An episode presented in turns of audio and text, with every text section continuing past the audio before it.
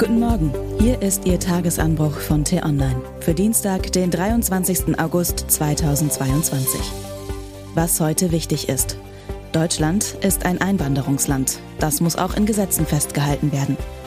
Geschrieben von der Redakteurin für Politik und Panorama Camilla Kors. Am Mikrofon ist heute Anja Bolle. Bürokratie und Realität sind nicht immer die besten Freunde. Das haben viele von Ihnen sicher auch schon erlebt. Manchmal aber prallen Gesetze und das Leben so hart aufeinander, dass es nicht nur absurd, sondern auch besonders tragisch wird. Wie gerade in Freiburg. Da wurde eine Pflegerin während ihrer Nachtschicht in einem Altenheim von der Polizei abgeholt, in ein Flugzeug gesetzt und abgeschoben. Sofina Murat heißt die Betroffene. Die 53-Jährige kommt aus Syrien, hat dort einen großen Teil ihres Lebens verbracht, bis sie von dort geflüchtet ist. In Deutschland hat sie Asyl beantragt. Ihr Antrag wurde allerdings vor vier Jahren abgelehnt. Ihre Chefin hatte vor, sie weiterzubilden. Ein Ausbildungsvertrag war schon unterschrieben. Ein Unding und menschenunwürdig hat ihre Chefin den Vorgang in der Badischen Zeitung genannt. Sie beschreibt Murat als sehr motiviert, fleißig, loyal und empathisch und unverzichtbar, denn fähige Arbeitskräfte seien derzeit nur schwer zu finden. Jetzt kann man sagen, so ist halt das Gesetz. Das stimmt. Aber es sind auch Beispiele dafür, wie Bürokratie völlig an den Bedürfnissen der Betroffenen sowie der Gesellschaft vorbeigehen kann. Da ist zunächst die moralische Ebene. Wenn jemand über Jahre hier in Deutschland lebt, sich integriert und hier ein Leben aufbaut, ist es dann fair, die Person abzuschieben? Vor allem, wenn man bedenkt, wie viel Leid das für die Betroffenen auslösen kann.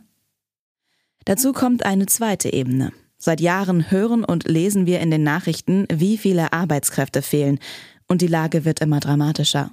Zwar gibt es seit 2019 ein Fachkräfte-Einwanderungsgesetz, Experten halten das jedoch für viel zu starr und bürokratisch. Visa-Anträge dauern zu lange und es gibt Probleme mit der Anerkennung von Abschlüssen. Wirtschaftsvertreter sagen, jährlich müssten mehrere hunderttausend qualifizierte Menschen zuwandern. Davon sind wir weit entfernt. Arbeitsminister Hubertus Heil hat bereits angekündigt, das Gesetz vereinfachen zu wollen und Innenministerin Nancy Faeser hat im Juni ihren Entwurf für ein neues Migrationspaket vorgestellt. Abgelehnten Asylbewerbern mit einer durchgehenden Duldung soll es nach fünf Jahren erleichtert werden, in Deutschland zu bleiben, wenn sie innerhalb eines Jahres bestimmte Voraussetzungen erfüllen. Dazu gehört etwa, eigenständig den Lebensunterhalt zu bestreiten. Das sogenannte Chancenaufenthaltsrecht könnte bis Ende des Jahres in Kraft treten. Tatsächlich ist es eine Abkehr von der bisherigen Praxis, denn noch unter der CDU geführten Regierung galt dieser sogenannte Spurwechsel, also von Asylrecht zu Einwanderungsrecht, als rotes Tuch. Unionspolitiker befürchten, dass Deutschland damit mehr Anreize für illegale Migration setzt und abgelehnte Asylbewerber ihre Abschiebung hinauszögern, um das Chancenaufenthaltsrecht in Anspruch nehmen zu können.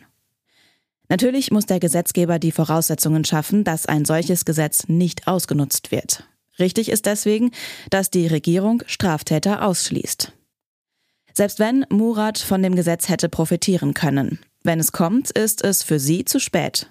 Stattdessen bleibt ihr nur ein komplizierter Umweg.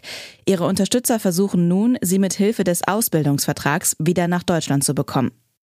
Ein Einzelfall ist dieser Umweg nicht. Es gibt viele Berichte über gut integrierte Asylbewerber, die sich nach ihrer Abschiebung in Drittstaaten um ein Arbeitsvisum bemühen und es auch bekommen. Erst Abschiebung, dann Arbeitsvisum. Das ist nicht nur schwer nachzuvollziehen, das Handeln der Behörden in diesem Fall zeigt auch eine Tatsache auf, die Deutschland noch immer nicht verinnerlicht hat. Wir sind schon lange ein Einwanderungsland.